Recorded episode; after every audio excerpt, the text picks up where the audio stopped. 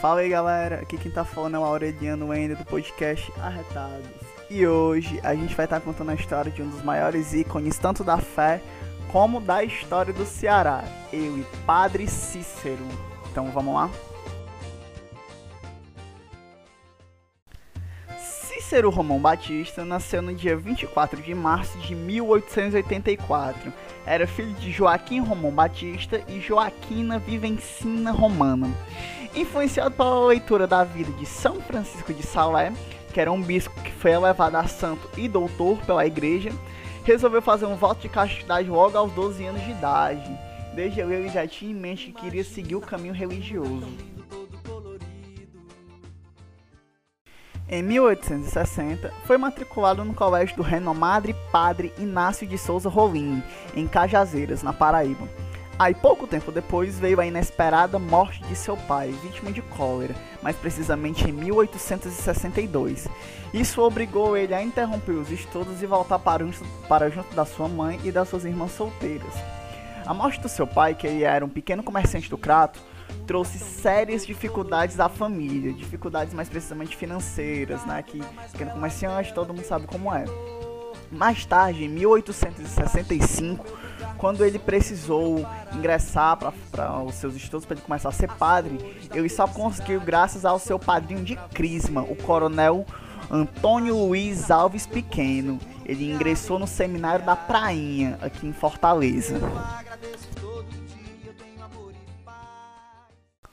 Durante o período que esteve no seminário, Cícero era considerado aluno mediano e, apesar de anos depois de arrebatar multidões com seus sermões, apresentou notas muito baixas nas disciplinas relacionadas à oratória e eloquência. Cícero foi ordenado padre no dia 30 de novembro de 1870. Após sua ordenação, retornou ao Crato e, enquanto o bispo não lhe dava uma paróquia para administrar, ficou a ensinar latim no colégio Padre Biapina.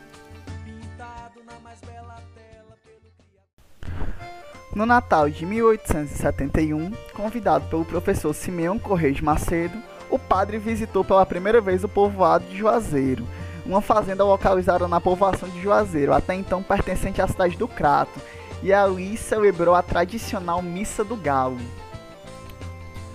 Muitos livros afirmam que Padre Cícero resolveu fixar a morada em Juazeiro devido a um sonho que ele teve. Segundo o qual, certa vez ao anoitecer de um dia exausto, após ter passado horas a ouvir as confissões das pessoas do arraial, ele procurou descansar no quarto. Quando ele caiu no sono e aquele sonho mudaria seu destino. Ele viu, conforme relatos dos amigos mais íntimos, Jesus Cristo e os doze apóstolos sentados na mesa, numa posição que lembra a última ceia de Leonardo da Vinci. De, de repente, adentra o local uma multidão de pessoas carregando seus pertences em pequenas trouxas, a exemplo dos retirantes nordestinos. Cristo, virando-se para os famintos, falou da sua decepção com a humanidade, mas disse, mas, disse, mas disse estar disposto a fazer um último sacrifício para salvar o mundo. Porém, se os homens não se arrependessem depressa, ele acabaria com tudo de uma vez. Naquele momento, ele apontou para os pobres, voltando-se inesperadamente ordenou: É você, Padre Cícero, tome conta deles. Depois desse sonho, ele resolveu fixar a morada em Juazeiro e disse que ele cuidaria dos pobres, né? Esse foi o sonho que mudou a vida de Padre Cícero e tornou ele quem ele é. Agora a gente vai estar falando sobre o milagre que deixou ele famoso perante todo o mundo.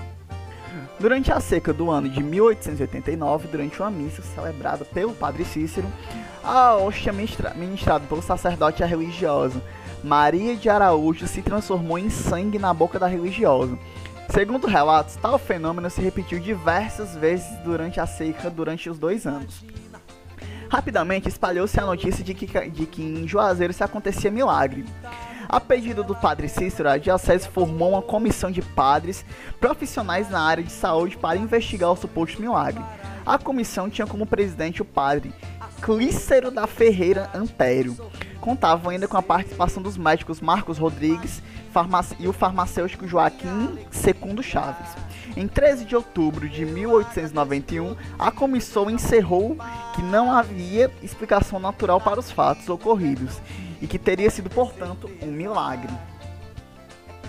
Insatisfeito com o parecer da comissão, o bispo Dom Joaquim José Vieira, que não gostava muito do padre Cícero, nomeou uma nova comissão para investigar o caso, tendo como presidente o padre Alexandrino de Alencar e como secretário o padre Manuel Cândido. Na segunda comissão concluiu que não houve milagre nenhum, mas sim um embuste. O que seria um embuste? Na época, embuste era o nome dado para um ato que era usado para enganar a população. Para eles, o padre Cícero estava enganando. E continuando aqui, que havia sido um embuste. E, e Dom Joaquim se posicionou favorável ao segundo parecer. E, com base nele, suspendeu as ordens sacerdotais do padre Cícero e determinou que Maria Joaquim, Maria de Araújo de Vieira fosse enclausurada, fosse presa por mentira. No ano de 1898, Padre Cícero foi a Roma, onde se reuniu com o Papa da época e com membros da congregação do Santo Ofício, conseguindo sua absolvição. No entanto, ao retornar a Juazeiro, a decisão do Vaticano foi revista pelo padre foi revista e Padre Cícero teria sido excomungado. Porém, estudos realizados décadas depois pelo bispo Dom Fernando Pânico sugerem que a excomungação não chegou a ser aplicada de fato. O próprio Papa Bento XVI, quando era cardeal, encomendou no ano de 2001 estudos e análises para debater se o Vaticano a possibilidade de ser feita a reabilitação. No dia 31 de maio de 2006, Dom Fernando conduziu uma comitiva de religiosos, políticos e fiéis e também enviou ao Vaticano a documentação técnica para a abertura do processo de reabilitação do Padre Cícero. Em, em 13 de dezembro de 2015, Padre Cícero recebeu oficialmente o perdão da Igreja Católica. Para quem não sabe, Padre Cícero, antes da sua morte, ele morreu sem poder rezar uma missa por conta dessa excomungação que ele sofreu. Nessa época também, Padre Cícero influenciou diretamente na política do Ceará. Era afiliado ao extinto Partido Republicano Conservador. Foi o primeiro prefeito e fundador de Juazeiro do Norte em 1911 e quando povoado foi levado à cidade em 1826. Foi eleito deputado federal, porém não chegou a assumir o cargo. Em 4 de outubro de 1911, o padre Cícero e outros 16 líderes políticos da região se reuniram em Juazeiro e firmaram um acordo de cooperação mútua, bem como o compromisso de apoiar o governador Antônio Pinto Nogueira Acioli. O encontro recebeu a alcunha de Pacto dos Coronéis, sendo apontado como importante passagem na história do coronelismo brasileiro.